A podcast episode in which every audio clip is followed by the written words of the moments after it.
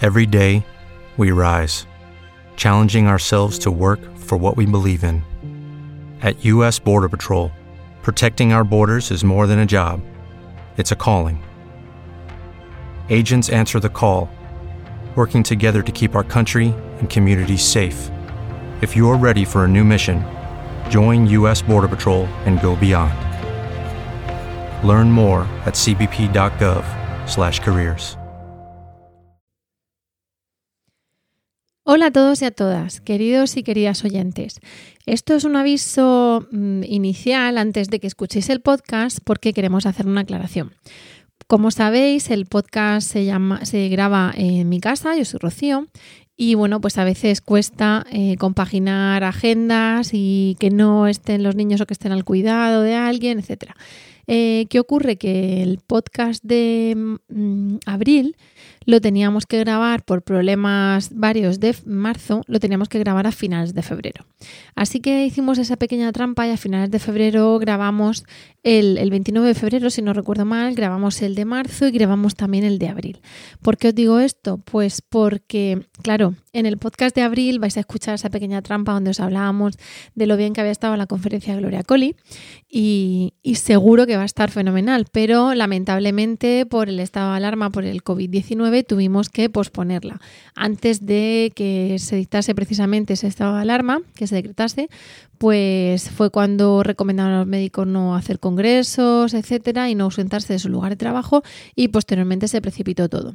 Por eso, antes de ese decreto del estado de alarma, eh, Gloria nos comunicó la situación y quedamos en aplazarlo, no en, no en cancelarlo. Con lo cual, pues está esa pequeña trampa en el podcast diciendo que ha estado fenomenal y seguro ya la conoceréis que, será fenomenal, pero no ahora, no en marzo como iba, como iba a ser, sino más adelante. Ya os avisaremos del día, de la hora, etcétera. Aparte de eso, bueno, pediros disculpas por esa, por esa pequeña, eh, ese pequeño viaje en el tiempo que hicimos, porque, porque no podíamos grabarlo de otra manera. Y, bueno, aparte de eso, sí que queríamos deciros que aunque este podcast está grabado ese 29 de febrero para, primeros de abril, con tan solo un mes de, antelación, pues ese mes eh, lamentablemente nos ha dado la vuelta a todos como un calcetín por ese maldito coronavirus o COVID-19. Eh, no sabemos desde dónde nos escucháis, seguramente por lo que nos decís, eh, desde varios puntos de España y de otros países.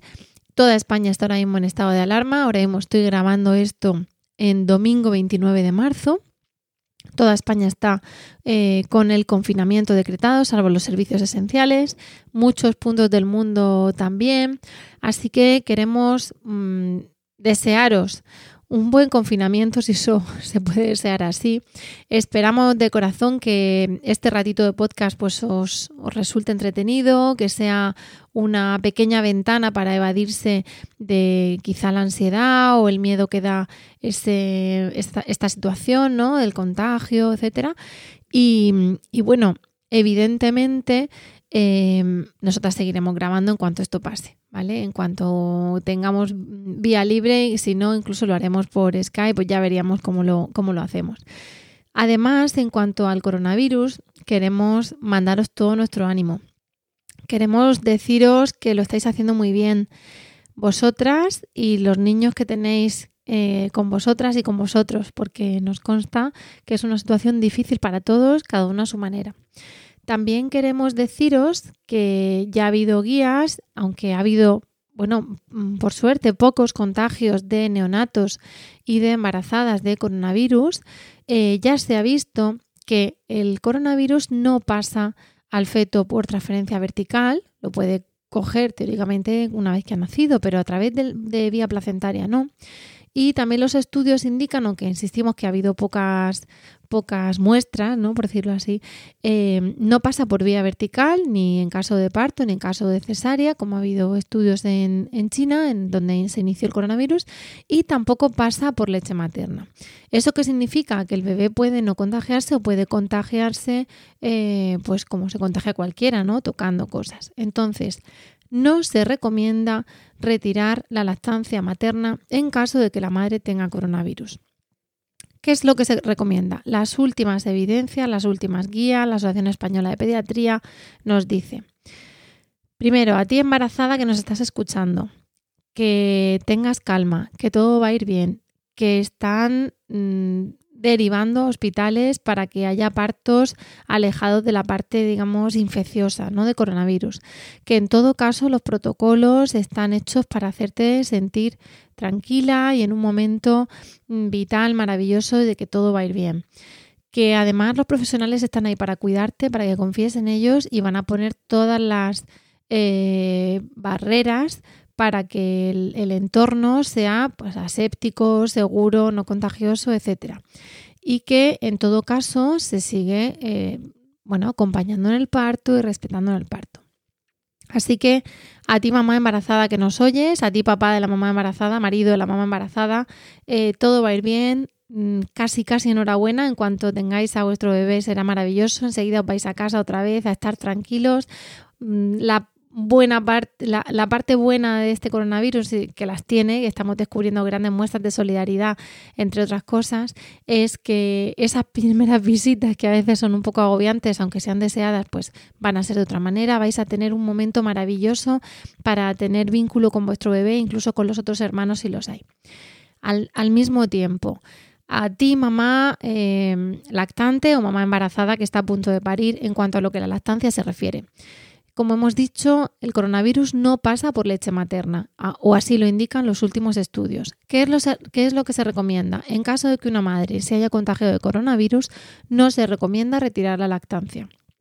Tampoco se recomienda la lactancia artificial, puesto que se, ha visto o se ha recomendado que la lactancia materna puede incluso pasarle al feto, los, al bebé, los anticuerpos que esté generando la madre. Se recomienda lactancia materna, pero con las medidas de higiene precisas, como es lavado exhaustivo de manos, un lavado muy concienzudo, y mascarilla de la madre mientras le va a dar ah, de mamar al bebé. Además, si la madre estuviese incapacitada o muy cansada, se recomienda y no puede sostener al bebé o no se encuentra necesita un descanso, sobre todo cuando la lactancia hemos dicho que son muchos, muchas tomas diarias y necesita hacer horas seguidas de sueño, se recomienda en la medida de lo posible la extracción de leche y que otra persona se la dé en biberón, aunque ya hemos hablado otras veces del dedo jeringa, etcétera. Esto simplemente lo decimos porque aunque no deseamos que nadie se encuentre en esa situación, sí queremos que sepáis que al igual que a veces el coronavirus se puede pasar de forma asintomática o con pocos síntomas, pues que eso no sea obstáculo para eh, dar pecho. Evidentemente eso es una situación eh, distinta, para todos seguro que es angustiosa en mayor o menor medida y no queremos que la lactancia sea una obligación o un estrés más.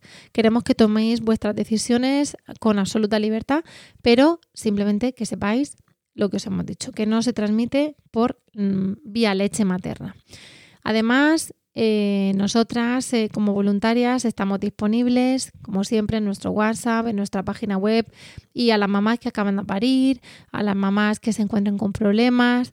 Pues hoy en día la tecnología nos está ayudando más que nunca con, con llamadas de vídeo, con enséñame la teta por el teléfono y con WhatsApp y todo eso. Y estaremos encantadas de atenderos. Estaremos más encantadas todavía de escuchar, mm, de vernos después del confinamiento, de tener las reuniones o durante el confinamiento de escuchar que todo ha ido bien, que estáis en casa, que la estancia va bien. Pero si no fuera así, en el, pequeño porcentaje de casos que no es así, que sepáis que estamos para, para escucharos. Bueno, dicho todo esto, eh, nada, seguid atentas si queréis y atentos a nuestras redes y publicaremos lo que se vaya viendo de lactancia y coronavirus, otras cosas que no sean de lactancia. Os recordamos que está en el resto de nuestros podcasts precisamente para aliviaros un poquito en estos ratos de, monotema justificado evidentemente el monotema y, y bueno, muchísimo ánimo, lo estáis haciendo muy bien y quedaos en casa.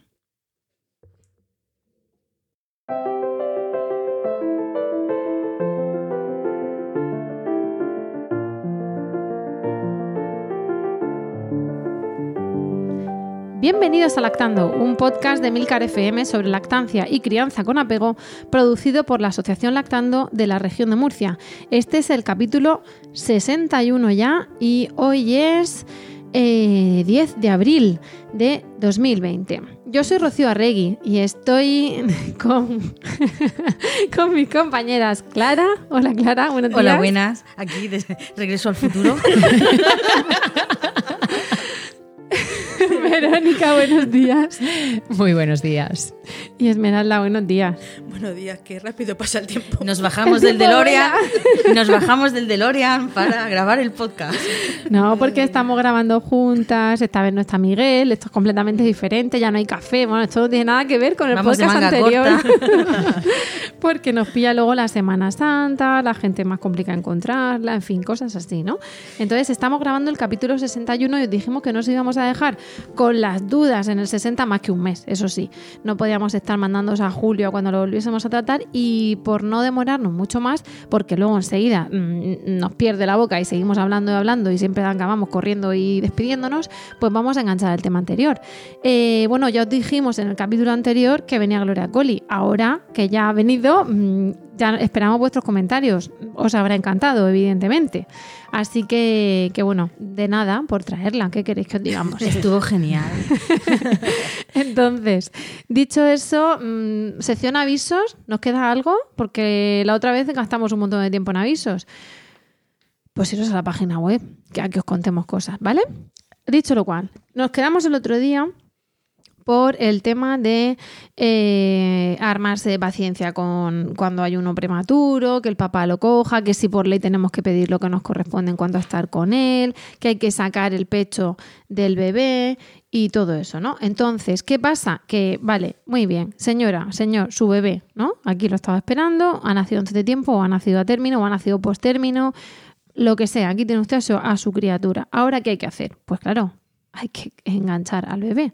Siempre decimos, eso sí, que eh, aquí se puede dar teta, se puede dar vive o se puede dar teta y vive. No somos unas defensoras de la lactancia materna a toda costa. Somos unas defensoras de la lactancia materna porque consideramos que es lo mejor para el bebé y para la madre. Pero si el bebé o la madre no están bien, pues bueno, habrá que mirar a otras cosas, ¿vale? O sea que todo esto mm, lo único que queremos es informaros y que luego con esa información vosotras y vosotros toméis las decisiones que consideréis. Somos defensoras de las familias felices. Qué bonito.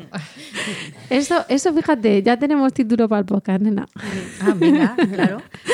Defensoras de las familias Hace, felices. hace un rato hablábamos de, de la importancia, ¿no? Hace un que mes, hace un mes. No, las toma eh, en el inicio, ahora, que Claro, estábamos Ah, preparando vale, el guion y tal, un guion muy flexible, porque aquí nosotras decimos las cuatro pinceladas que creemos que podemos decir y luego salimos por los cerros de Úbeda, ¿no? Sí, y luego entra nuestro productor con el látigo y nos dice, muchachas, "Sí, ¿estáis todavía así sin grabar? Estábamos hablando de, de cuando vamos a hablar a los centros de salud, ¿no? Porque colaboramos con los sanitarios, como ya hemos Sí. dijimos en el capítulo anterior, eh, que cuando Clara va a, a hablar allí en el barrio del Carmen, eh, ¿En hay una Murcia? cosa, en Murcia, hay una cosa que, que, que le resulta muy llamativa, ¿no? A la matrona, ¿verdad, Clara? Sí, porque, bueno, eh, las, las que habéis escuchado los 60 podcasts anteriores, sabéis que yo tengo dos hijos, que a uno le, le di pecho hasta los seis años y que a la otra, que era más pequeña, no le di porque no es hija biológica nuestra. Y entonces, bueno, pues eh, decidimos no, no darle porque, bueno, en ese momento la situación de la familia era bastante complicada, ¿no? Pues con un proceso de adopción difícil.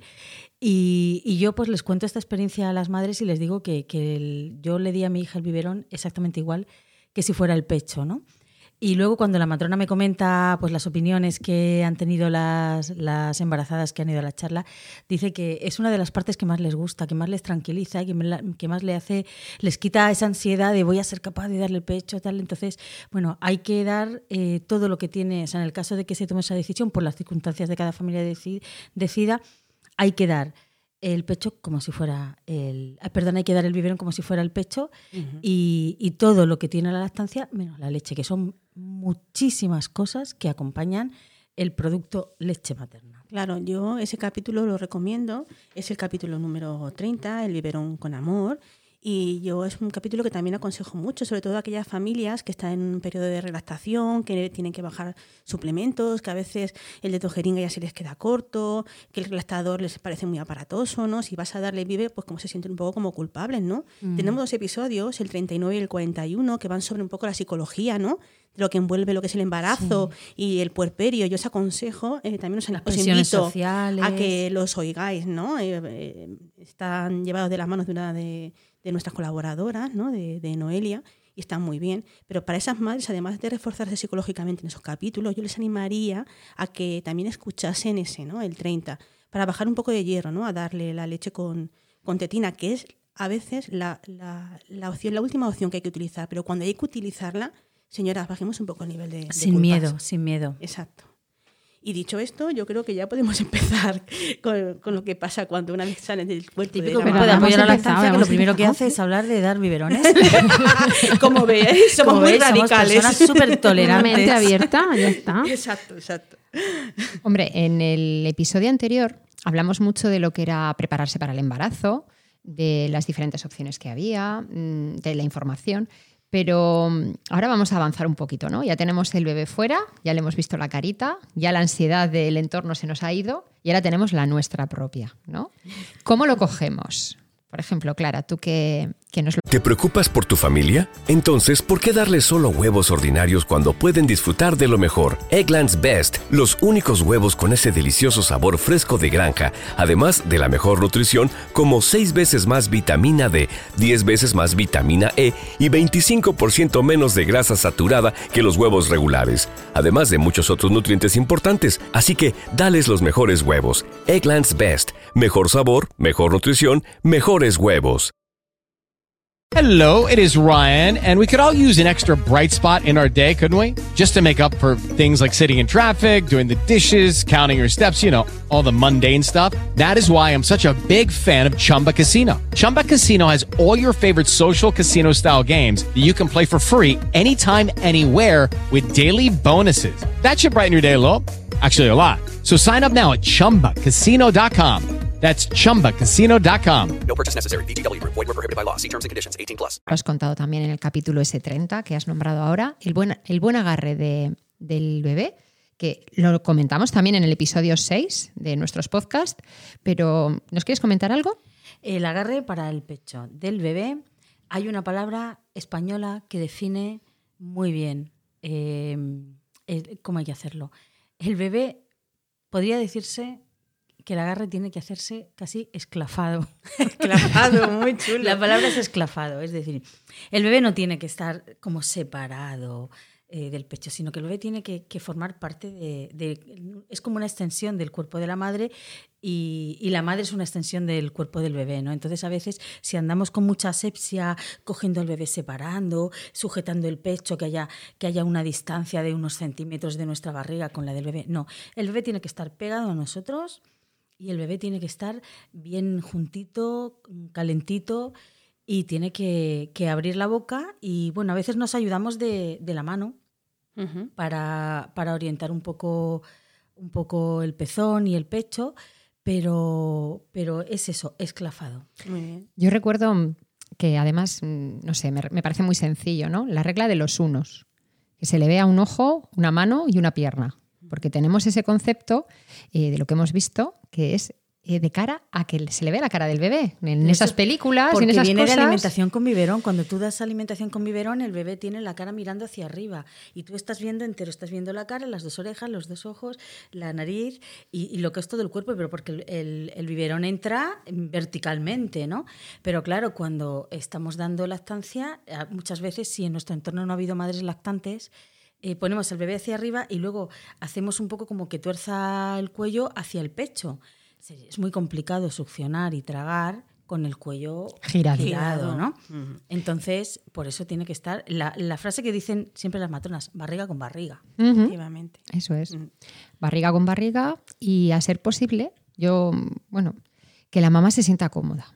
Porque no sabemos esa lactancia que luego hablaremos a demanda, eh, cuando la, la toma se alarga, pues si es la madre que está en tensión la mami la que se acerca a la boquita del bebé, pues cuando pasan los minutos mmm, es como si hubieran pasado horas, porque estamos rígidas, estamos tensas y el bebé sobre todo lo que siente es nuestra comodidad o la falta de ella.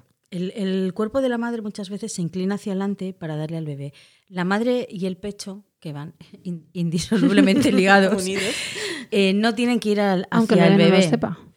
el bebé, tú te conviertes en un apéndice En una- de la teta. en ese teta. momento dices, me has echado de menos y él pensando, El bebé tiene que ir hacia el pecho, no el pecho y la madre hacia el bebé, porque si la toma se alarga es muy incómodo. Entonces la tendencia del cuerpo de la madre, una vez que ya se ha producido el agarre, es a relajarse y si se echa un poco hacia atrás se puede soltar y entonces cuando se suelta el peque, pues ya nos puede, nos puede producir un mal agarre que eso tiene sus consecuencias. Del mal agarre lo tratamos en el podcast número 18 y, y claro, es como todo, ¿no? Una vez que ya empiezan los inconvenientes, es la pescadilla que se muerde la cola y como me duele, me lo pongo menos, como me lo pongo menos, el bebé toma menos, como toma menos, tengo menos producción, ya empieza la desconfianza de la si es suficiente es o no. maravillosa. No tiene por qué doler. Eso es. Porque No tiene- "Ay, cómo me duele. ¿Qué pasa? Si te duele, es, mm, en fin, espero no sufrir muchos dolores en mi vida en general, pero es un dolor horroroso. Una buena grieta, un buen mal agarre, un pezón bien chafado, eso duele mucho. Entonces, ¿por qué cortaba a Verónica? Porque si eso de, ay, me duele tal, no, parad. Parad y, y reubicaros y recolocar y en un momento dado pedir ayuda, que ahora vamos a hablar de eso, pero es que no es lo normal que duela, ¿vale? Porque además duele mucho y la- a ninguna nos van a dar el título de santa y de mártir. Entonces, por mucho que nos duela, no hay ninguna competición ni medalla, ¿vale? Echaros para atrás, mm, sacar al nene con el dedito, sacar la boca y volvemos a empezar. Claro, porque cuando hay problemas en la lactancia se puede decir que puede, a ver, es una interacción entre la mamá y el bebé. Entonces puede ser que el problema sea del bebé, que el problema sea de la mamá o que el problema sea de la combinación de ambos. Por eso lo primero es recordaros la importancia del buen agarre. Eh, cuando es el peque el que tiene algún tipo de problema, pues os puedo recomendar también el podcast número 20, que hablamos sobre la teta y el doctor, que ahí es cuando el peque tiene alguna situación eh, anómala o no, no de las que nos gustaría pasar por ellas, ¿vale? Pero que no tiene por qué ser nada alarmante. Os comento, eh, muy importante también, además del agarre, es la que haya una adecuada transferencia de, leche, ¿vale? También lo tratamos en el capítulo número 6 y de que la lactancia se instaure bien o no eh, va a depender mucho de esa transferencia. Cuando un bebé no toma suficiente leche materna al principio, se puede producir, por ejemplo, temas eh, como la ictericia del lactante, ¿no? que todo el mundo nos, nos agobia bastante, el que se ponga Se- amarillo. señales de, las señales de transferencia de leche. eh, un tono amarillento en el bebé, como está diciendo Esmeralda, y las demás. muy se queda un poco letárgico cuando no recibe suficiente leche, es un bebé que no llora, no pide, efectivamente. Eh, tiene tendencia a padecer hipoglucemia, le baja tanto el azúcar que están tan dormidicos que no son capaces de. Dice, mira qué despertarse". bueno es. Claro. Mira este bebé qué bueno. Cuando un bebé es muy tranquilo, nos da bastante respeto a las mamás de los grupos de apoyo, porque nos cuesta bastante que haga un agarre que sea eficaz y que haya una buena transferencia de leche. Pues en el podcast número 18, como bien dice Verónica, hablamos de eso, ¿no? De, de- de- de lo, cómo, cómo abordar una, una ictericia, ¿no? ¿Qué cosas tienes que asegurarte? Eh, para, para, en el caso de que te veas que estás a las puertas, ¿qué tienes que trabajarte? ¿no? Y en el caso de que realmente tenga una ictericia, eh, que no sea fisiológica, sino que sea patológica, ¿qué es lo que puedes hacer? ¿Qué es lo que puedes demandar en el hospital? Eh, que estamos hablando de la lámpara, de, de no darle agua y darle leche, todo ese tipo de cosas. Sí. No vamos a alargarnos más porque escuchando ese podcast, además de... de Tendremos la información. Efectivamente, de lo que es la tetanalgesia, de cómo consolar a nuestros hijos cuando vamos a poner las vacunas, de qué vigilar, qué señales nos indica que un bebé tiene otitis o tiene infección de orina o está con muchos mocos y no agarra bien el pecho qué hacer.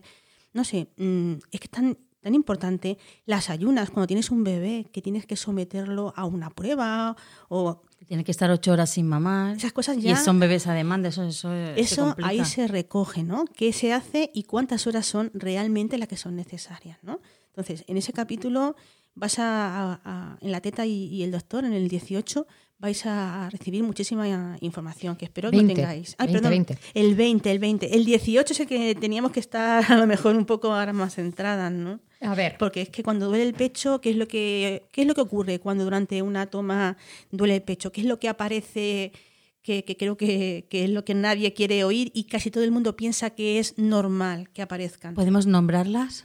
tic-tac, tic-tac, tic-tac. No había por ahí un grillo. Las temidas grietas. no aplaudas, por Dios. No, no, para, para las grietas podemos hacer este. A ver, ¿cuál? A ver. ¿Grillos? Para las grietas podemos usar. Qué bueno. A ver. Y hay un grito por o ahí. me- mucho mejor. Uy, es de pánico. Mira, Sí. cuando estamos en las reuniones y hay alguna mamá que nos dice, es que tengo una grieta, tengo una perla de leche, tengo una tal", y una embarazada cerca, si miramos la cara de la embarazada, aunque no abra la boca, es de circunstancias como el último mm, sonido que nos ha puesto Rocío, ¿no? ¿Cuál era? ¿Cuál era? ¿Cuál era? Tengo grietas. ¿Qué será? A ver, Se- parece no, a tenemos de el cañón del soy- Colorado, ¿eh? Soy tu mastitis. Hola, Luke. La Soy tu mastitis. sí, señor. A ver, las grietas mm, Jefe es no va a una palabra... por usar su mesa de ala a los botoncitos. El productor, el productor. Así no hay manera de qué nos serios, porque creedme, las grietas duelen. Sí, señor. Y cuando duelen, mm, a ver, Duelen mucho. es como hablar de te ha salido una ampolla en el pie y te tienes que volver a calzar con el mismo zapato, porque mm, no es lo mismo que decir me pongo unas No, chanclas y no me roza. Discrepo. Es como te ha salido una ampolla en el pie y vamos a hacerle agujeritos y echar el limón dentro. Y luego, ponte zapatos si y quieres, luego no hace el camino de. Santiago. Efectivamente. Es decir, No, eso no es el ponte zapato, vamos. Eh, Una bueno, es el decir que tienes una herida y que tienes que seguir usando esa zona donde hay herida para seguir amamantando a ese bebé. Es, eh, la palabra grietas la hemos nombrado muchísimo en Es varios podcasts. La palabra grietas no define en su totalidad, en su totalidad lo que supone. Mira, imaginaos que tenéis un pequeño corte de esos típicos que te haces con un folio cuando coges unos papeles o con la página de un libro nuevo. Te haces un pequeño corte, normalmente te lo haces en el dedo, ¿no? Entonces, esa, tú esa heridita... Ponte que tenga muchas terminaciones nerviosas Sí. esa zona, ¿no? No, no, pero no. Eh, eh, Esa heridita, lo normal es que, pues, como no, te lavas las manos y ni siquiera le, le pones nada, das porque a los dos o tres días te ha dejado de molestar. Las grietas empiezan con una pequeña heridita semejante a eso, pero imaginaros que esa heridita del dedo del folio, todos los días, entre 10 y 12 o 14 veces, con un paño mojado y con la otra mano presionáis durante 15 o 20 minutos cada dos horas esa zona y luego lo dejáis como humedecido. Bueno, ahora mismo se acaba de saltar a la torera el tema de la demanda. Al ponerlo de 15 veces. No, bueno, yo es por poner un- una cifra, ¿no? Sí. Eh, Sí, porque- esa- ¿Eso se oscuraría o iría a peor? ¿Y hasta dónde llegaría el dolor? ¿Te dolería solamente la punta del dedo o al O final duele- acaba irradiándose a más sitios Claro. y se pone más rojo? Pues y si encima grieta- estás en los primeros días que Claro. te sale leche por el reflejo de eyección y tal, pues está todo el día mojado y cambias de disco, pero está humedecido todo el día. Entonces, por eso decimos. Verónica se queja. Por, por eso decimos que es fundamental un buen agarre, porque la forma de solucionar esas grietas, aparte de remedios caseros, remedios farmacéuticos y consejos, la mejor manera de solucionar esas grietas es con un buen agarre y una buena ventilación. Sí, por ejemplo. Pero escucha, a mí me Es que dicho. a mí me cuece dicho- y me estoy ventilando la teta aunque no me veáis, pero Por- de ahí las risas todas. nuestras. Porque me escuece mucho. en- Aquí Miguel la está mamando y tengo una teta con un problema. Y entonces, pues eso escuece. De ahí duele. venimos a que se nos nota, ¿no? Eh, quien ha sufrido las grietas y las ha sufrido en Sí, pasado, lo del limón o no. quien las está sufriendo en este mismo Bueno, momento. grieta no, eh, yo es que soy un poco particular, pero vamos, que me viene bien ventilarme una chispa porque sí que uso discos, entonces me paso todo el día con el disco puesto y a veces humedece y tal, y se pega a la tela y todo. Por eso estoy aquí ventilando un poco.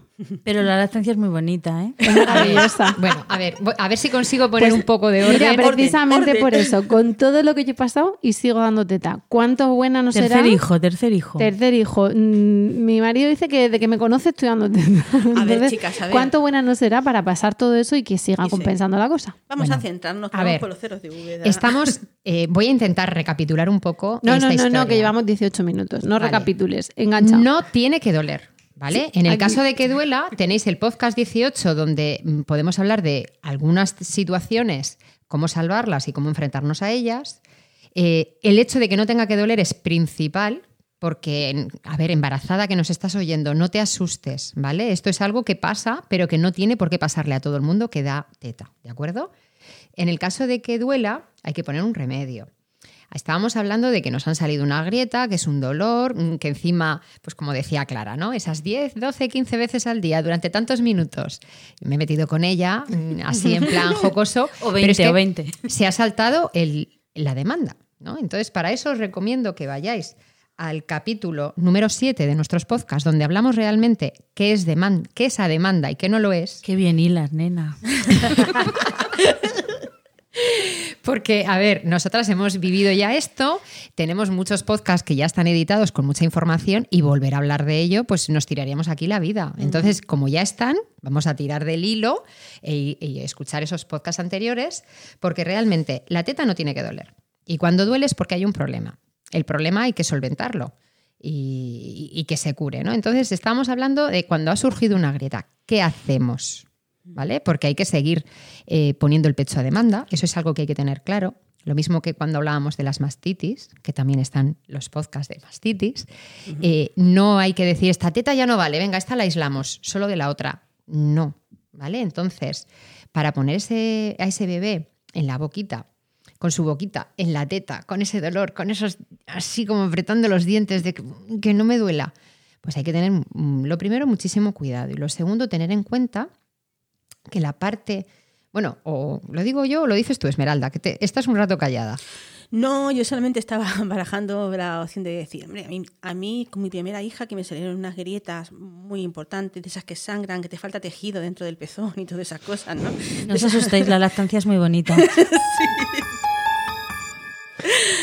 Eh, cuando fui mi matrona, hace ya casi, no, hace ya 16 años, ¿vale? Que es que esto ha cambiado afortunadamente para mejor. Muy bien en el codo. Eh, la cuestión está en que yo fui pidiendo un poco de ayuda, que es lo que estamos hablando. Tenéis que pedir ayuda cuando duele el pecho, ¿vale? Le pregunté a mi matrona, que era mi sanitaria de referencia, y me dijo por aquel entonces que ya no lo dice porque se ha, se ha reciclado, ¿no? Ha, actualizado sus conocimientos, afortunadamente, para todos nosotros, que es que eso era así que al principio tenía que, que, dol- que- que- doler, que el pezón había que hacerse. Eso no es así, ¿vale? El pezón no tiene que hacerse. El pezón ya está hecho. El pezón no está hecho, anatómicamente está hecho y no hace falta curtirlo, ¿vale? Entonces, ¿por qué duele? ¿Por qué duele el pezón?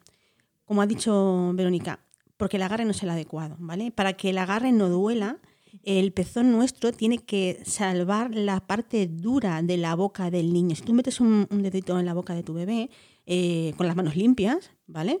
El pulpejo de la- del dedo hacia arriba, Judy was boring. Hello. Then Judy discovered ChumbaCasino.com. It's my little escape. Now Judy's the life of the party. Oh, baby, Mama's bringing home the bacon. Whoa, take it easy, Judy. The Chumba life is for everybody. So go to ChumbaCasino.com and play over 100 casino-style games. Join today and play for free for your chance to redeem some serious prizes.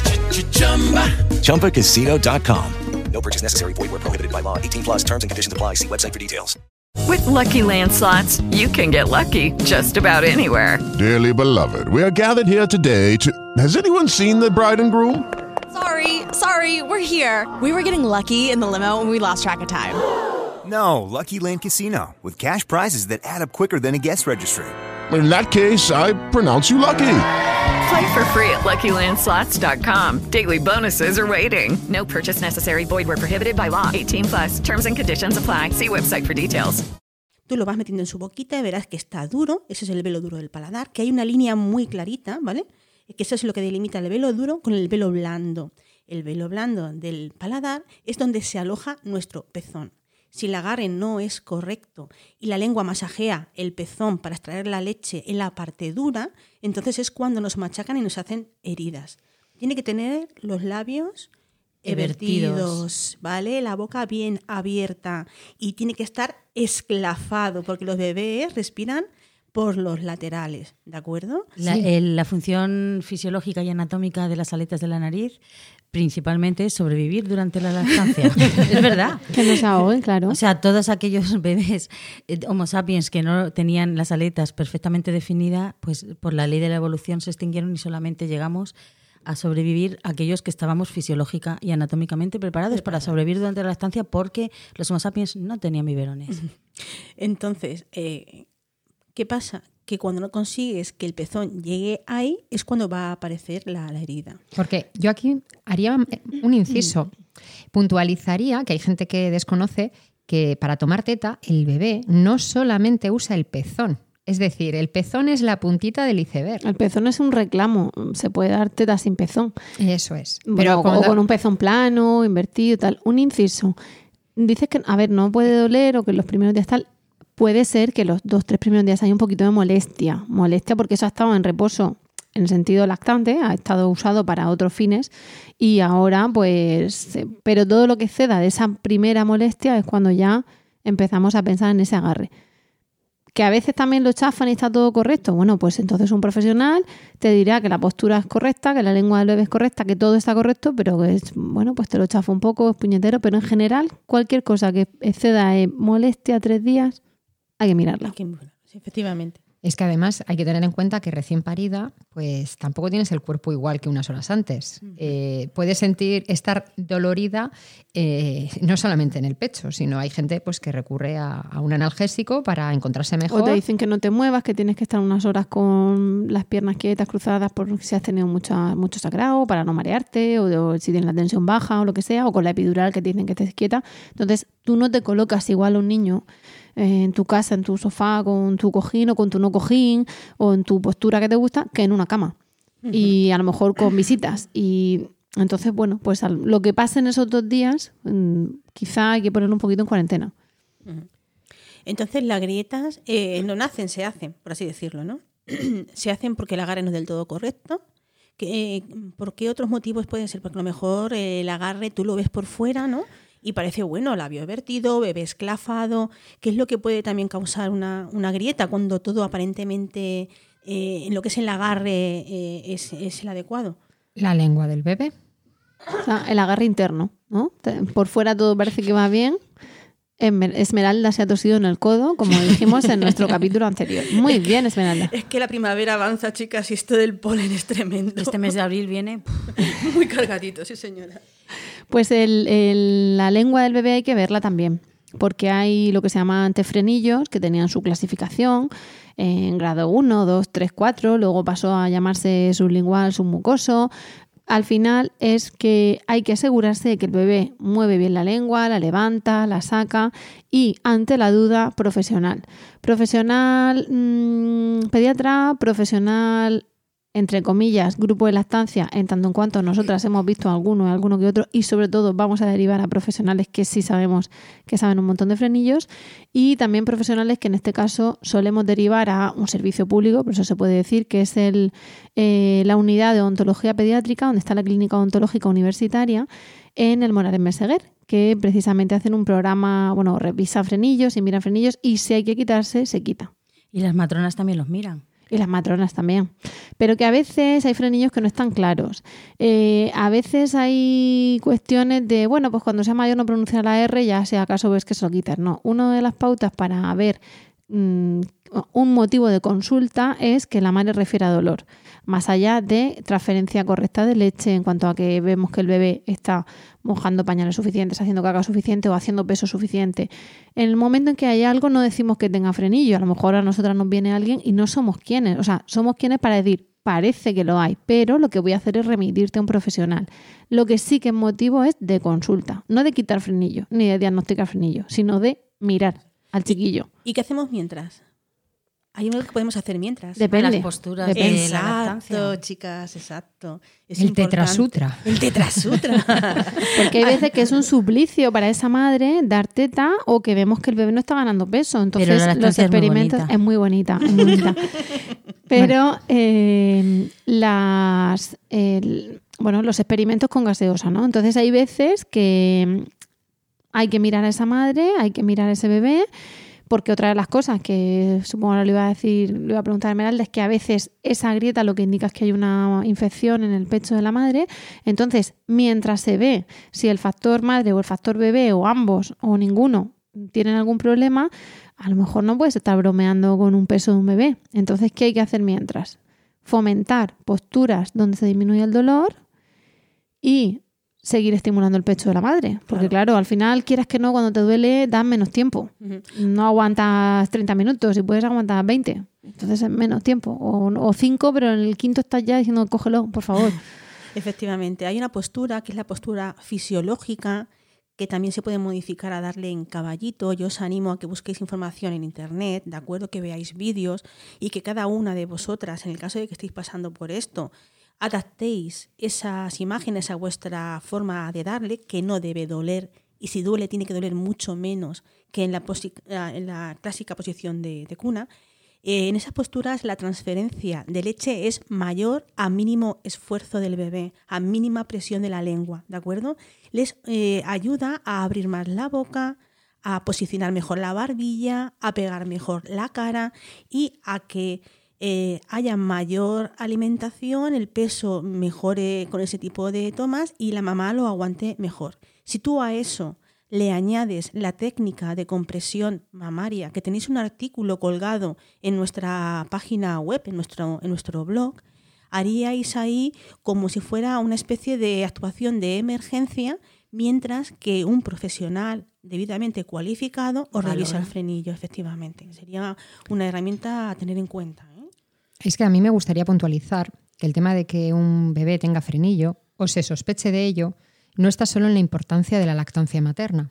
¿vale? Eh, como antes nos ha comentado Rocío que el pezón es un indicativo, el bebé lo que masajea realmente es con su lengua, amasa el pecho y hace que fluya la leche por los conductos y la leche salga. ¿vale? No es de la tetina del pezón, por, por Claro, coge la parte que rodea, o sea, es decir, no es el pezón, es la parte que está bajo la areola y la parte del pecho más próxima a la areola, donde tiene que presionar porque es donde están todos los depósitos de leche que se van a ir vaciando a medida que el bebé va extrayendo la leche de ahí. Si solamente pone los labios en el pezón, ahí no hay glándulas ni depósitos de leche, es simplemente el pezón es como como la señal de decir es por aquí por donde tienes que, esa galleta Oreo. Cuando estamos embarazadas, que el pezón crece, crece, crece y se convierte en la galleta Oreo o galleta príncipe. Se pone más oscuro y tal, pero es como la, es como la banderita de eh, eh, estoy, aquí, estoy aquí, ¿no? Entonces, bueno, hay, por eso es importante que cuanto más cantidad de, pecho esté apoyado en la parte inferior, en la mandíbula inferior de la boca del niño, más eficaz es la succión y menos daño se va a hacer al pezón. Cuando ya hemos corregido la postura, y el niño ya no está presionando lo que es el pezón puro y duro, que no tiene grasa, que, no, que, es una zona del cuerpo donde al presionar duele porque no tiene depósitos de grasa, ni tiene molla, ni, ni carne, o sea, bueno, tiene, pero no tiene tanta como, como el resto del pecho, entonces esas grietas se van a ir curando y se van a ir mejorando, van a empezar a doler cada vez un poquito menos, pero tampoco penséis que cambiando la postura es de ya de repente no duele, porque si tenemos una herida tiene que ir curando poquito a poco. Sí, en un par de días. Más que nada es que es, facilitar. Eh, como la zona donde el bebé aumenta la transferencia de leche es la parte de la mandíbula inferior, que es la que realmente hace el ejercicio de, amamantar. Si con las posturas vamos variando que la zona inferior del pecho coja, perdón, de la mandíbula coja diferente zona de pecho, hace que no siempre esté macerando la misma zona del pezón y, se pueda dar una, una mejoría. Pero señorita, hay cosas que ayudan, ¿no? A que se cierren las grietas antes. Me han dicho que el purelán ¡Ay! La lanolina. Tin, tin, tin. ¿Cómo era el sonido ese que había por ahí? la lanolina. Como os gustan los este juguetes. este juguetito que nos ha traído nuestro productor. ¿Sabéis lo que voy a hacer? Nombre de nuestro productor. Ay, no, eso no iba a hacer. Pero no ha quedado mal tampoco. Madre como niños. Tengo que encontrarlo. Bueno, lo, veré en otro. Hay un látigo, que es lo que tengo que poner porque nos va a decir que, de qué. Que Oye, estos sonidos pregrabados tengo que traer yo en un pincho alguno. Sí, chulos, me gusta vale, mucho. Vale, vale, Bueno, Estábamos hablando de una cosa muy seria, aunque parezca mentira. Vale. Y es que eh, está, muy de, está muy al uso, ¿no? El aconsejar a todas las mujeres, a todas las mamás que tienen molestias en el pezón, ¿no? Los primeros días, ponerse unas cremas muy pastosas que son a base de, de lanolina, que son naturales, que no digamos que La lanolina viene de la oveja. de la oveja, bah, de, es. la lanita de, De la, la de la lana. oveja. La lana de es la un oveja. producto que segregan la- las ovejas, que se extrae y se crean las, las cremas eh, farmacéuticas para... Es un excipiente. Sí. Ojo cómo se usa, bueno, esta y todas las herramientas, porque mm, hemos nombrado una, pero yo tengo otra por ahí en la retaguardia también que tela. Entonces, eh, una apreciación yo considero bastante importante. No se trata de ponerte uy, una cantidad brutal para hacer una capa protectora, sino todo lo contrario. Coger una pequeña cantidad, muy pequeña, tenerla un rato durante en nues- entre nuestros dedos, Limpios. O en el dorso. Por supuesto que las limpios. manos. Lavarse las manos antes. Eso, eso Es partiendo. importante. eh, hay que tenerlo bien en cuenta, pero una pequeña cantidad y con el calor de frotar nuestras manos o el dedo en la, en la palma, que se diluya, que no esté tan pastosa y no necesitemos tanta cantidad. Y poner una pequeña cantidad para que sea una, una película muy fina. No por poner más vamos a conseguir que se recupere antes. Es más, podemos conseguir el efecto contrario. Hay gente que dice, no, yo natural, yo me pongo aceite de oliva. No, porque el aceite de oliva puede llevar esporas que no interesan que el bebé chupe. Eh, si queréis poneros algo, os ponéis una gota de vuestra leche si no tenéis mastitis. No voy a poner otra vez el botoncito. Y eh, si no, no van a decir que esto qué. Y si no, también un poquito de, pues eso, o, sea, o gotas de, la propia leche, un pelín de la lanolina que dice Verónica, o mm, aceite de almendras también se puede, ¿no? Aceite de almendras, hay que tener cuidado con los excipientes que llevan, porque si son... No, yo me refiero a los que venden en parafarmacias que si nos fijamos pone 100% eh, Prunus Almond Oil, eh, que es 100% aceite de almendra, que no lleve nada más. Ante la duda, siempre puedes retirártelo con un poquito de agua y una gasa humedecida con toques suaves, nada de arrastrando. A ver, el motivo por el que la, la lanolina, por no nombrar ninguna marca comercial en particular, se ha hecho tan de moda es porque no hace falta limpiar esa crema para mm, volver a ofrecer el pecho al bebé. Entonces, pues nada, ¡ay, boom! Y hay gente que se pone ahí cantidad. Con espátula. Alivia el pegote, en ese momento tienes una herida y te ponen eso que como que te lo hidrata. Entonces la piel reseca hace que la herida duela más. Entonces te alivia al ponerte eso. Alivia, pero también estás facilitando, le estás dando ahí un entorno muy favorable a que proliferen determinadas Sí, como sustancias. cuando te pones una tirita que se queda todo humedecido bajo la tirita, al final esa piel se reblandece y no cierra. Si aquí una piel sana eh, que está levemente lesionada y no se, se ha sobreinfectado, ayuda a cicatrizar si está bien hidratada. Y para hidratarlo podemos hacerlo con aceite de almendras, podemos hacerlo con lanolina, pero en una cantidad adecuada, no con un exceso. El pezón tiene que brillar levemente, pero no tiene que quedar totalmente cubierto, ¿vale? Porque eso hace que se reseque, que las bacterias crezcan, que al carecer del oxígeno, porque es impermeable ese tipo de productos, crezcan debajo de esa crema que hemos dado para ayudar a, a- a mejorar el dolor y que el remedio sea peor que, Peor que la enfermedad. enfermedad en este caso. Vale, todo dicho eso- lo cual, no llegamos al momento de acabar el podcast y os quedáis aquí y, y pido comida para todas. Vamos, va- vamos Hombre, a avanzar. a mí me gustaría ¿Dónde está el nombrar- látigo cuando uno le hace falta? Que no lo encuentro. A mí antes de irnos, me No- gustaría nombrar que creo que en el Pero, anterior pero de qué vas, pero es que no, term- no hemos terminado con las grietas o sí, o es de las grietas. Mm, es parecido. A ver, eh, van de la mano, ¿vale? No son grietas, pero es algo que normalmente cuando le aparece a la mujer la grieta le recomiendan, que es el uso de la pezonera. Vale, antes de eso, otra causa de la grieta a veces es una mastitis de la madre. Eh, no vamos aquí a diagnosticar a nadie y mucho menos vía podcast. Simplemente tenéis que fijaros porque a veces la boca del bebé está bien, la postura, digamos, interna ¿no? está bien y la postura externa también está bien. Y si hay, ha habido un mal agarre puntual esos primeros días de hospital, pues en unos días se resuelve. Si una vez que la postura está todo correcta, ¿no? el cuerpo está preparado para regenerarse. Si todo aparentemente está bien, pero sigue ahí algo, a veces lo que ocurre es que hay una infección dentro bien del conducto, de un conducto o de más zona del conducto, ¿vale? Que daría lugar a una mastitis.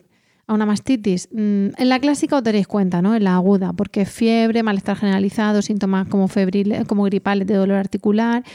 Pero también está la mastitis subaguda, Hello, it is Ryan, and we could all use an extra bright spot in our day, couldn't we? Just to make up for things like sitting in traffic, doing the dishes, counting your steps, you know, all the mundane stuff. That is why I'm such a big fan of Chumba Casino. Chumba Casino has all your favorite social casino style games that you can play for free anytime, anywhere with daily bonuses. That should brighten your day a little. Actually, a lot. So sign up now at chumbacasino.com. That's chumbacasino.com. No purchase necessary. VGW Group. Void were prohibited by law. See terms and conditions. 18 plus. O la infección ductal, infección Esa- de un conducto. De Sí, eso hemos hablado en, en el 31. Y Efectivamente. es importante que lo digáis. Claro, tenéis que verlo. No es que os vaya a pasar que tengáis una mastitis, pero en caso de que tengáis una mastitis, sí tenéis que saber que es habitual, que no voy a decir no pasa nada, sino que no, no es mal de morir, que hay que tratarse de una manera, que hay que ir al médico a otra, que no hay que hacer, tipo no vendarse el pecho, tipo no cortar la lactancia, cosas así, ¿no? Nos remitimos a ese podcast. Eh, lo digo porque a veces la grieta lo que está diciendo es que hay un problema dentro. Entonces, como hay un problema dentro, esas bacterias están aquí colonizando por donde no deben y lo que sale lo que hace es que no deja mm, cerrar esa herida. Con Claro. lo cual, a veces es motivo de consulta, no de diagnóstico vía podcast, porque no somos quienes para diagnosticar, sino de remitiros a un profesional que sepa de eso. Claro, porque estamos hablando de que las grietas, si han sido causadas por un mal agarre o porque la lengua no se movía bien y ya se mueve, eh, según se vaya corrigiendo esos, ese- esa causa, ¿no? esa causa- causalidad, la grieta se va a cerrar en más o menos tiempo. Pero si la grieta se ha sobreinfectado con las bacterias, como bien ha dicho Rocío, hasta que no tratemos esa infección, la grieta va a tener una historia de cerrarse, abrirse, cerrarse, abrirse, sobre todo durante los brotes de crecimiento, ¿no? Que los bebés estar maman abierta, o estar, permanecer, abierta continuar. y sangrando, ¿vale? Entonces eh, es importante tratar la infección de esa grieta. Y A si no sangra, también hay una grieta. Puede haber una grieta. Es decir, no significa que el bebé tenga que tragarle sangre y si traga no pasa nada, ¿vale? Advertencia a las madres, no os asustéis, hay que tratarlo, pero no le pasa nada a él. Pues si hay una grieta hay que verla. Hay veces que las grietas a simple vista se ven, pero no hace falta que falte medio pezón. O sea, que no apretéis los dientes, que no os aguantéis, que todo lo que ceda esos dos tres días hay que mirarlo. Y si al mirar no es nada, perfecto, cada uno a su casa. Pero mm, no esperéis a que, a que nos quedéis sin pezón, como hemos visto heridas muy Mm. Alarmantes, profundas, sí. Para decir tengo una grieta. Una grieta también puede ser una rayita, también puede Claro. ser... Que no hace falta el cañón del Colorado para hablarlo. Claro, una, una primera grieta pequeñita acompañada de una pequeña disbiosis, eso ya empieza a molestar. No llega a ser una infección, no llega a ser una cosa muy, muy grave, pero ahí con una pequeña profilaxis y, y una mínima higiene y una corrección de postura se, se arregla. Que luego os contaré yo mi historia con la disbiosis. con la pa- no, con la Yo- palabra yo saludo- disbiosis. Sí, yo saludo Sí. desde aquí a nuestra antigua compañera Malena, que fue la que me descubrió la existencia de esa palabra. Modificada alguna letra, ¿no? Pero. Dipiosis. pues Pero yo tengo una disbiosis y eso que era luego, madre mía, tenía una infección de caballo porque Mm. mientras desde de fuera no tenía un contador de bacterias, Malena, Angélico. Pero eso, pues eso, tienes una Pues, disbiosis. esa- esas grietas se curan de otra manera, ¿no? Tienes que ir a un profesional que te indicará un tratamiento vía tópica o vía oral, ¿de acuerdo? Debidamente. Eh, ¿Eso te refieres a las infectadas? a las infectadas, Sí, sí. estamos como en retomo donde nos hemos dejado, ¿no? Donde las grietas que no se cierran y están infectadas. Entonces, esas grietas eh, hay que tratarlas de otra manera, ¿vale? Necesitan un tratamiento tópico antibiótico. eh, puedes tomar también los recomendados o no, eh, que no me voy a meter probióticos, porque podéis encontrar más información en el capítulo 31, ¿de acuerdo? No, vale el no funcionismo. El, ¿vale? Pues tú ponte mm, Bastroban, que es mupirocina, que a mí me fue bien. O Ponte tú coliflor ponte- hervida, o sea, que, que me refiero que aquí, que a veces de vez en cuando te dicen, ah, ¿tienes eso? Pues ponte un ungüento que no Pero sé si es qué. que a lo mejor está indicado el Bastroban, pero entonces un médico te tiene que recetar la pomadita. Ahí es lo que yo voy. Buscar el asesoramiento de vuestra matrona, de vuestra bueno, enfermera de pediatría. también. Profesionales sanitarios Profesionales para esta situación. ¿De acuerdo? Es importante que os curéis esa grieta que está infectada cuanto antes para que no derive en algo mayor. ¿De acuerdo? Y hay muchas mamás que cuando tienen una grieta abierta, Verónica, ¿qué, qué utilizaban como herramienta para poder Muy soportar bien. el dolor? Verónica, ¿qué nos tienes que contar en tres minutos? en tres. No da tiempo, no da tiempo a todo lo que tenemos que hablar porque además eh, Da para tenemos otro podcast. nuestra intención es seguir grabando podcast. Quiero decir, no vamos a, a Agotar agotar toda la temas, lactancia en ¿vale? este te- en este Con lo cual, Sentido. pues sí que es verdad que vamos a, a remitir, bueno, pues esos, básicamente un poco, a- por ejemplo, la, la- los brazos de los padres o cuanto a la crianza con apego, pues somos un grupo de crianza con apego. Mm, hoy no vamos a contaros todo, ¿vale? Así que cuéntanos por ahí y sobre todo que una vez que cerremos este tema de grietas es como para que sepáis lo que no va a pasar o lo que si os pasa tiene solución y, y nos veáis en el siguiente episodio contando otra cosa. A ver, el tema de mm, las grietas a veces te pautan una pezonera que, eh, bueno, pues eh, pondremos un enlace porque me parece importantísimo. Dado que Rocío me ha dado solo tres minutos para explicar algo tan potente como esto, pues deciros que es importantísimo todo lo que usemos, usarlo correctamente, ¿vale? Porque mm, queremos poner una vía para mejorar la situación lo que podemos hacer es a veces empeorarla, ¿no? Eh, la pezonera es algo que se pone eh, encima del pecho, entonces estamos evitando el contacto directo de la boca del bebé con la teta de la mamá. En algunos casos puede ser mm, muy beneficioso, pero no dejamos de intervenir, porque si no hay una correcta eh, transferencia de leche, si el bebé tiene problemas para esa movilidad de la lengua y encima le añadimos la pezonera, estamos añadiendo un hándicap más. Entonces, como no me dejan extenderme y es un tema potente, vamos a poner luego un enlace de cómo colocar correctamente la pezonera para que el bebé no tenga que hacer un mayor trabajo y no haya eh, que solventar ese, ese vacío que hay que provocar a la hora de colocar la pezonera, que a veces no se colocan como se debe y estamos haciendo que el bebé trabaje más de lo que ya de por sí Y le cuesta que, que tomar la esa teta. ¿para qué está indicado? Está indicado cuando, digamos, no tienes pezón o te falta pezón, en el sentido de que tienes un pezón invertido o retráctil. Mi experiencia, ¿eh? Mi experiencia, bueno, de primeriza era, esto me lo pongo, pero parecía que me estaba poniendo una tetina, ¿vale? Como no. hemos cambiado. Antes no contábamos nada de nuestros casos particulares No, y pero- ahora Pero es que eh, más que mi experiencia, realmente quería decir mi opinión. Más allá de que yo con, con mi hija me lo puse hace un momento, con el tercero, que ya sabes un poco, dice, bueno, tengo aquí una super grieta, voy a intentar que haya menos rozamiento. Arremangas la pezonera, La como pezonera. dice el, el enlace que vamos a poner. Te la pones. No está del todo dicho que se quede como tiene que estar. Venga, vale, te la pones. Que yo sé que las pezoneras a veces salvan las estancias, pero cuando es cuestión de pezón retráctil o invertido, al menos los- las que yo he visto que ha ido fenomenal y luego ya han tenido que retirarlas poco a poco pequeñitos, muy pequeñitos, grandes prematuros. Que necesitas. puede ser una buena herramienta. Pero con un bebé normal te lo pones y como al final esas pezoneras son muy grandes, mm, no, Aunque no hay el- tallas, ¿eh? No, pero no me refiero al diámetro del pezón, sino a lo que que es son. lo larga que es. Entonces, al bebé se lo pones en el paladar, o sea, al final le entras a tetina. Y al final, ¿a dónde le llegan los labios? Porque tengo una boquica, estoy hablando de un bebé de unos días, a la punta del pezón. es que aquí se nos ha Resultado, olvidado. madre que tiene una grieta, te succionan sobre la punta del pezón. Sí. Sí. No Te lo chillas porque son las 4 de la mañana. Presente, yo sí chillaba, perdona. Te lo chafa más todavía. ¿Qué te lo chafa? Sangrando la, la- la pezonera con sangre. Entonces dices, no, tirada, ahora mismo. Algo, pasa, algo haremos, pero esto no. Si el dolor es similar con pezonera o sin pezonera, yo os animo a que no la uséis, ¿vale? Porque las grietas con pezonera, cuando te las hace un bebé usando pezonera, son peores. No te das cuenta realmente. de Son más profundas. machacando. Te está haciendo realmente daño más, más dentro. Y yo creo que se nos ha olvidado lo fundamental, ¿no? Y es cómo puedo hacer una corrección de postura, que es lo que al final va a evitar y va, va a curarnos las grietas que tenemos y va a evitar que tengamos grietas en el futuro. Lo fundamental y lo principal es acudir a un lugar donde haya personas que nos vayan a hacer una observación de la toma y vayan a ver cuál es el fallo, si pones al bebé más torcido, más arriba, más abajo, si te echas hacia adelante.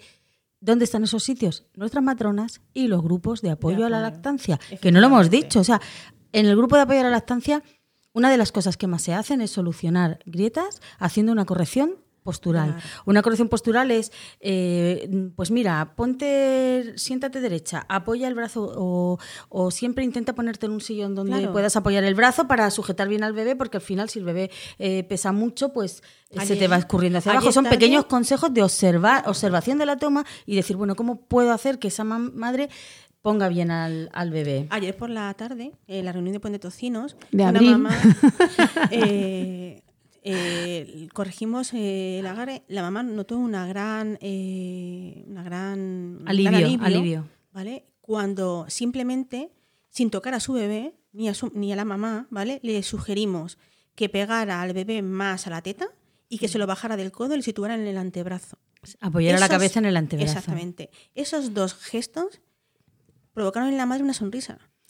Es que A ver, aquí en el podcast es algo muy difícil de tratar, por eso la importancia de las reuniones y, y el contacto físico, pero es que hay infinidad de fisiologías de las tetas e infinidad de, De cómo bocas. nace ese bebé. Porque hay bebés muy chiquititos, hay otros bebés que abren la boca genial, hay otros bebés que apenas se mueven y que no tienen facilidad para sujetar el cuello. Y, y bueno, la edad del bebé también va evolucionando y las posturas también hay que ir adaptándonos a ellas. Pues En fin. yo pienso que ya sobre la grieta. Hemos hablado la bastante. postura. A, a ver si, a ver si va a ser que por una vez que acabamos cortando, pero en tiempo. Ah, no, algo era. ¿Qué? A ver, yo eh, quiero puntualizar una cosa que he empezado antes a decirle y con tanto chascarrillo se me ha pasado y yo creo que es importante, ¿vale? Eh, cuando hemos estado hablando del tema de la existencia o no, ¿vale? Pero la posibilidad del frenillo, me gustaría puntualizar que hay frenillos que no se les da la, la real, la verdadera importancia que tienen porque dicen, bueno, es que a medida que crece la boca del bebé puede ser que evolucione esa lengua. Y yo quiero matizar que la importancia de la movilidad de la lengua no solamente está a la hora de dar o no teta, sino también en la- las, a ver, las, las funciones fisiológicas de esa lengua, ¿no? El evitar el atragantamiento, el abrir el paladar, que la musculatura del bebé a nivel maxilofacial se mueva todo lo necesario, ¿no? Porque en el caso de haber una existencia de un frenillo que impide la lactancia, puedes oír el típico comentario de no te compliques, dale biberón que no pasa nada. Pero a veces, pues sí puede pasar, o la mamá puede querer otra situación. Entonces, matizar, eh, cuando tenéis dudas de si existe frenillo o no, miradlo, al margen de que queráis amamantar con lactancia materna o con otro tipo. ¿Vale? Muy buena observación. Y yo voy a añadir otra cosa, que es que mientras estamos mirando, pues pasan los días. Y por eso decía lo de que los experimentos con gaseosa. Y es que eh, esa madre tendrá que sacarse leche. Bien, para mantener la producción de la lactancia. Bueno, bien no. Por un lado, para mantener la producción. Por otro lado, para no mm, explotar ella. Y por otro lado, para alimentar a ese bebé de otras maneras. Entonces, bueno, pues os vamos a remitir a ese podcast donde una de las formas es el dedo jeringa y otra es, eh, bueno, sí, biberón, pero bueno, dependiendo del momento del bebé, pues se prefiere ese dedo jeringa por aquello de que se estimule y de que relacione piel con comida, ¿no? Al, meter el dedito, pues ve la piel de la, de la yema y no la tetina. Pero bueno, de esas cuestiones, de ese dedo jeringa, de en un momento dado cuando hemos pasado unos días sacándonos, pero claro, perdemos un poco de producción porque no nos ponemos tan, lo mismo al bebé y a lo mejor usamos un relactador, que os hablamos de eso, de cómo sacar la leche y en un momento dado pues aprovecharla, congelarla, mantenerla. De todo eso hemos hablado en nuestros podcasts. Hablaremos Mira, en los siguientes. Ya que lo nombras, eh, se nom- En extracciones para conciliar. La teta en el hospital. Es el título que tiene el podcast que está hablando ahora Rocío, ¿vale? Que es el episodio número 45. Y, Y en- así os facilitamos así el que vayáis todo. directos, aunque siempre recomendamos que escuchéis los anteriores, porque en la te- dar teta no ha cambiado tanto, desde el primer capítulo hasta el 61 de hoy, pero este justo que nombra Rocío es el capítulo 45. Sobre todo porque esto que decimos de mantener, de que la grieta se cierre al final, mientras la grieta se cierre, hay madres que nos dicen, ya mira, pero es que yo veo las estrellas. Entonces, claro, en lugar de darle al bebé 15 veces al día, pues si puedes le das 8. Resultado, mm, o le das 15 pero más cortas. Entonces el nene toma leche con menos grasa. Y entonces coge menos peso y entonces ya nos levantan la ceja. Mm, También tenemos por ahí cosas de madres y de suegras, porque a veces los que levantan la, la ceja son las madres y las suegras. Hay un capítulo de entornos hostiles, que se llama Sí, así. Les faltan cejas a algunas personas para levantar. Yo creo que Entonces, da para otro podcast. ¿eh? Claro. Las cejas. Entonces, por eso hay que mirar y hay que sacarse leche y seguir estimulando y ver. Ya veremos eso, la relactación, la extracción poderosa, todas esas cosas las comentamos en otro día porque como hemos dicho, esto no se agota aquí. Mm, Nos vamos a ver. eh, Porque es que la lactancia es muy bonita. es muy bonita. Y muy prolongada. ¿Cómo era que somos eh, familias que buscamos la felicidad? Esto lo tenemos que... Eh, no, en lactando eh, lo que queremos son familias felices. Familias felices, pues eso. Y la lactancia muy bonita. Con eso nos quedamos. Vamos a despedirnos. Prometemos continuar en, en el podcast de mayo, de junio y a veces hasta julio grabamos. Depende ahí un poco de nuestra, de nuestra capacidad para hacer multitarea y de no dormir y todas esas cosas. Pero bueno, de momento esperamos que, que os haya resultado entretenido y de utilidad el podcast de hoy. Muchísimas gracias por el tiempo que habéis dedicado a escucharnos y también esperamos vuestros comentarios en lactando.org o en emilcar.fm barra lactando, donde también podréis conocer el resto de programas de la red. Nos despedimos ahora sí, hasta el próximo programa y os deseamos, como siempre, mucho amor y, mucha teta. Eh,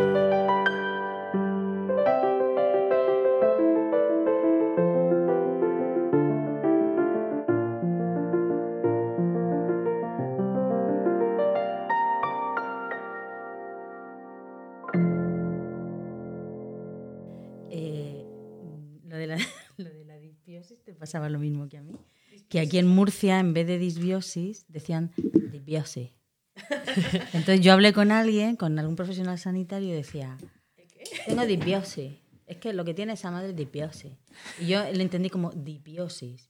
Y luego cuando estaba haciendo yo la formación para ser asesora... Como no me dejes darle al botón, esto lo casca Emilio y las tomas ¡Ostras! falsas. No me he dado cuenta. Hasta pronto.